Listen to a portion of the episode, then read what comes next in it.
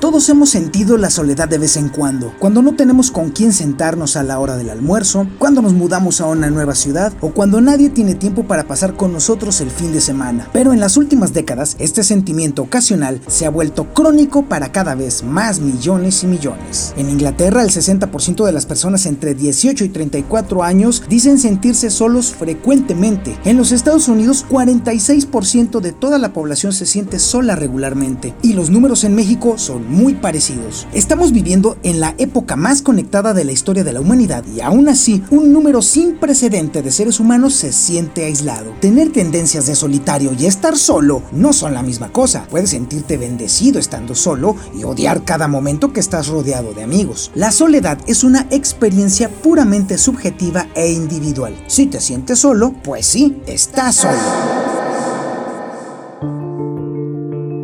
Un estereotipo común es que la soledad solo le sucede a gente que carece de habilidades sociales, que no sabe cómo hablarle a los demás ni cómo comportarse con otros. Pero estudios basados en la población han mostrado que las habilidades sociales prácticamente no hacen diferencia en adultos en cuanto a las conexiones sociales. La soledad puede afectar a cualquiera. Ni el dinero, ni la fama, ni el poder, ni la belleza, ni las habilidades sociales, ni siquiera una gran personalidad pueden protegerte de la soledad, porque es al final un fenómeno psicológico que es parte integral de tu biología.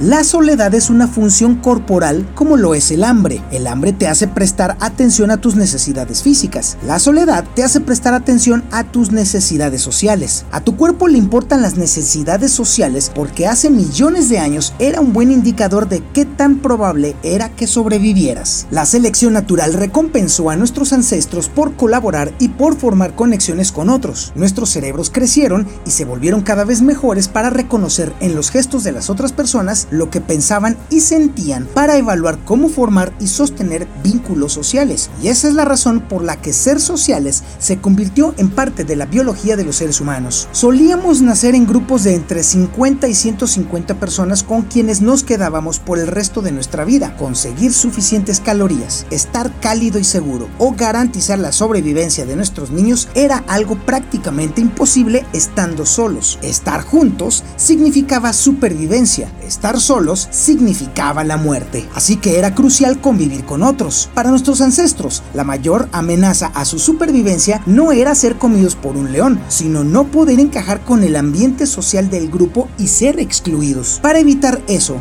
nuestro cuerpo desarrolló el dolor social. Este tipo de dolor es una adaptación evolutiva para el rechazo, una especie de alarma temprana para detener el comportamiento que nos aísla de los demás. Los ancestros que experimentaron el rechazo de la forma más dolorosa eran quienes más probablemente cambiarían su comportamiento cuando eran rechazados y entonces se quedaban en la tribu, mientras que aquellos que no cambiaban eran echados y muy probablemente murieron poco tiempo después. Por eso el rechazo duele y aún más, por eso la soledad es tan dolorosa. Estos mecanismos para mantenernos conectados y en consecuencia vivos funcionaron bien en la mayor parte de nuestra historia, hasta que los seres humanos empezamos a construir un nuevo mundo para nosotros mismos. La epidemia de soledad que vemos hoy en día comenzó a gestarse a finales del siglo XVI en pleno renacimiento. La cultura occidental comenzó a enfocarse en el individuo. Los intelectuales se apartaron del colectivismo de la Edad Media, mientras que la joven teología protestante promovía las individuales. Esta tendencia se aceleró durante la revolución industrial. El mundo empezó a ver cómo la gente dejaba sus pueblos y sus campos para entrar a las fábricas. Comunidades que habían existido por cientos de años comenzaron a disolverse, mientras las ciudades crecían más y más. Y al mismo ritmo en el que nuestro mundo se hacía moderno, esta tendencia se aceleró de forma descomunal. Hoy en día nos movemos a grandes distancias para atender nuevos trabajos, para perseguir el amor o para obtener mejor educación y dejamos nuestra red social atrás. Conocemos cada vez menos gente en persona y nos encontramos con ellos menos frecuentemente que en el pasado y por eso hoy vemos que el número de amigos cercanos disminuyó del promedio de 3 en 1985 a solo 2 en 2021. La mayor parte de la gente se topa de frente con la soledad por mero accidente. Llegas a la mayoría de edad y estás ocupadísimo con el trabajo, con la universidad, con la pareja, con los niños, con Netflix. No hay suficiente tiempo. Para poder atender todo ese montón de pendientes, lo más conveniente y fácil termina siendo sacrificar el tiempo con los amigos y con la familia. Y así pasa durante años, hasta que un día despiertas y te das cuenta de que te sientes aislado, de que añoras las relaciones cercanas y que ahora resulta que ya no las tienes. Entre más adulto seas, más difícil resulta encontrar conexiones cercanas y es entonces cuando la soledad se vuelve crónica. A pesar del enorme avance de la tecnología, incluso aunque nuestro teléfono inteligente parezca tener todas las soluciones en su pantalla, la realidad ineludible es que nuestro cuerpo y nuestra mente siguen siendo fundamentalmente iguales que hace 50.000 años y que aún estamos biológicamente programados para estar el uno con el otro. ん? Estudios a gran escala han demostrado que el estrés generado por la soledad crónica es una de las cosas más perjudiciales que nuestro cuerpo puede experimentar. Nos hace envejecer más rápido, hace al cáncer mucho más mortal, el Alzheimer avanza más rápido y nuestro sistema inmune se debilita de forma brutal. La soledad es dos veces más mortal que la obesidad y es tan maligna como fumarnos un paquete de cigarros al día. Lo más peligroso de la soledad es que una vez que se vuelve crónica, se puede volver autosustentable, pues se convierte en un círculo vicioso que a veces parece difícil de romper. El dolor físico y social usan métodos similares para alertar al cerebro. Ambos se sienten como una amenaza y así, cuando se nos inflige dolor social, este nos lleva a un comportamiento de defensa inmediato. Cuando la soledad se vuelve crónica, el cerebro entra en modo de autopreservación y comienza a ver peligro y hostilidad en todos lados. Pero eso no es todo. Algunos estudios encontraron que cuando estamos solos, nuestro cerebro está mucho más receptivo y alerta a señales sociales, pero al mismo tiempo se vuelve muy malo para interpretarlas correctamente. Es entonces cuando le prestamos más atención a otros, pero los entendemos menos. La parte del cerebro que reconoce rostros está fuera de sintonía y tiende más a categorizar los rostros neutrales como si fueran hostiles, lo que nos hace desconfiar de los demás y así es como la soledad nos hace dudar de las intenciones de los demás hacia nosotros. Debido a esa falsa hostilidad que percibimos del mundo, es posible que nos enfoquemos mucho más en protegernos, lo que nos convierte en personas más frías, más hostiles y más incómodas socialmente, aun cuando en realidad no lo somos y mucho menos queremos serlo.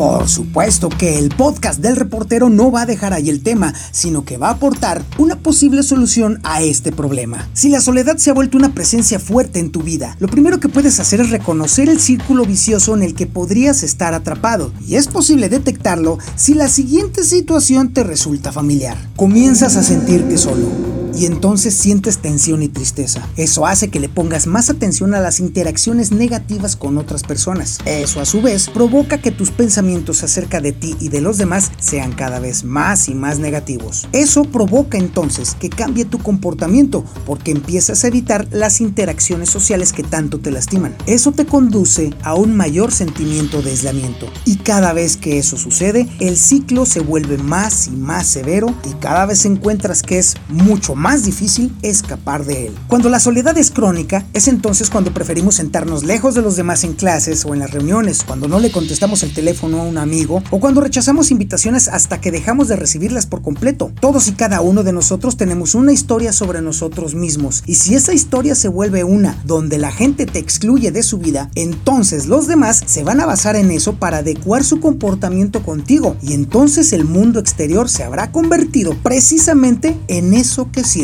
Frecuentemente es un proceso lento que puede tomar años y puede terminar en una severa depresión y en un estado mental en el que evitamos las conexiones con otra persona incluso a pesar de que añoremos su compañía. Lo primero que podemos hacer para escapar de esta situación autodestructiva es aceptar que la soledad es un sentimiento completamente normal y no hay nada de qué avergonzarse. Literalmente, todos nos sentimos solos en algún punto de nuestras vidas. Es una experiencia humana universal.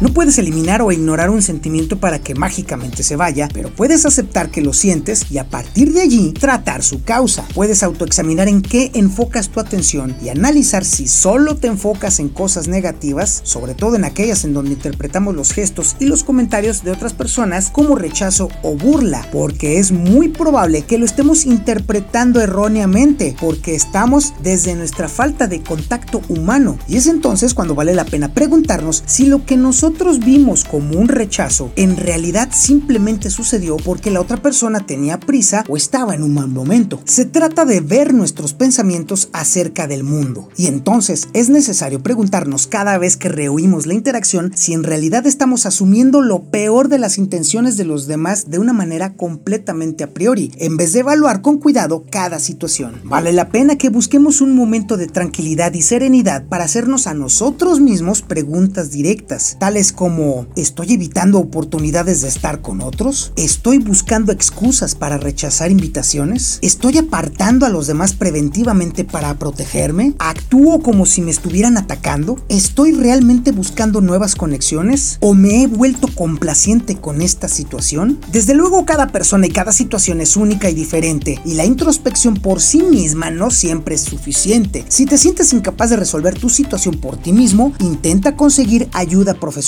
No es una señal de debilidad, al contrario, es muy valiente hacerlo.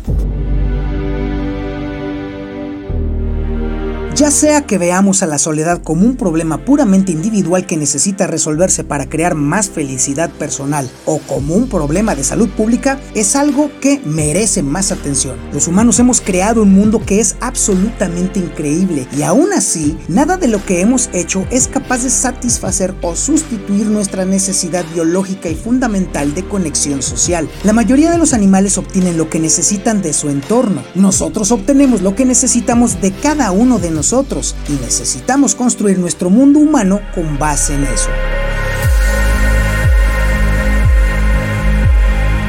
No sé qué es lo que vayas a hacer después de escuchar este podcast, pero por lo pronto yo sí te voy a decir qué es lo que voy a hacer después de grabarlo. Voy a contactar a alguien hoy, no importa si me siento un poco solitario, simplemente quiero hacerle el día a alguien. Puede que le escriba a ese amigo al que no le he hablado en un tiempo, puede que le llame a un familiar que se ha vuelto un extraño, puede ser también que le invite a un compañero de trabajo a que vayamos por un café o a ir a un lugar al que no me gusta ir. Eso es lo que pienso hacer, pero por supuesto todos somos diferentes, así que tú sabes qué encaja mejor con tus gustos. En mi caso puede que nada resulte de eso, y eso está bien porque no lo estoy haciendo con ninguna expectativa. Mi objetivo es simplemente abrirme un poco, ejercitar los músculos de las interacciones para que crezcan fuertes con el tiempo o ayudar a otros a ejercitarlos. Finalmente, por supuesto que todo esto no me lo inventé yo solo. Te voy a recomendar dos de los libros que consulté durante la investigación para este podcast.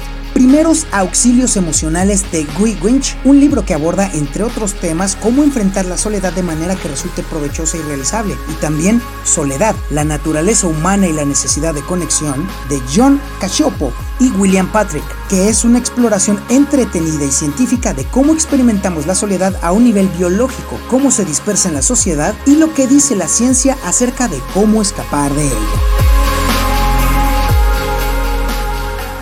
Esta es la tercera temporada de El Podcast de El Reportero. Nos puedes encontrar en Spotify, en iTunes, en Google Podcast. Pero ¿sabes qué? Mejor no te compliques la vida. Ve a elreportero.com.mx y ahí vas a encontrar todos, todos, todos los podcasts.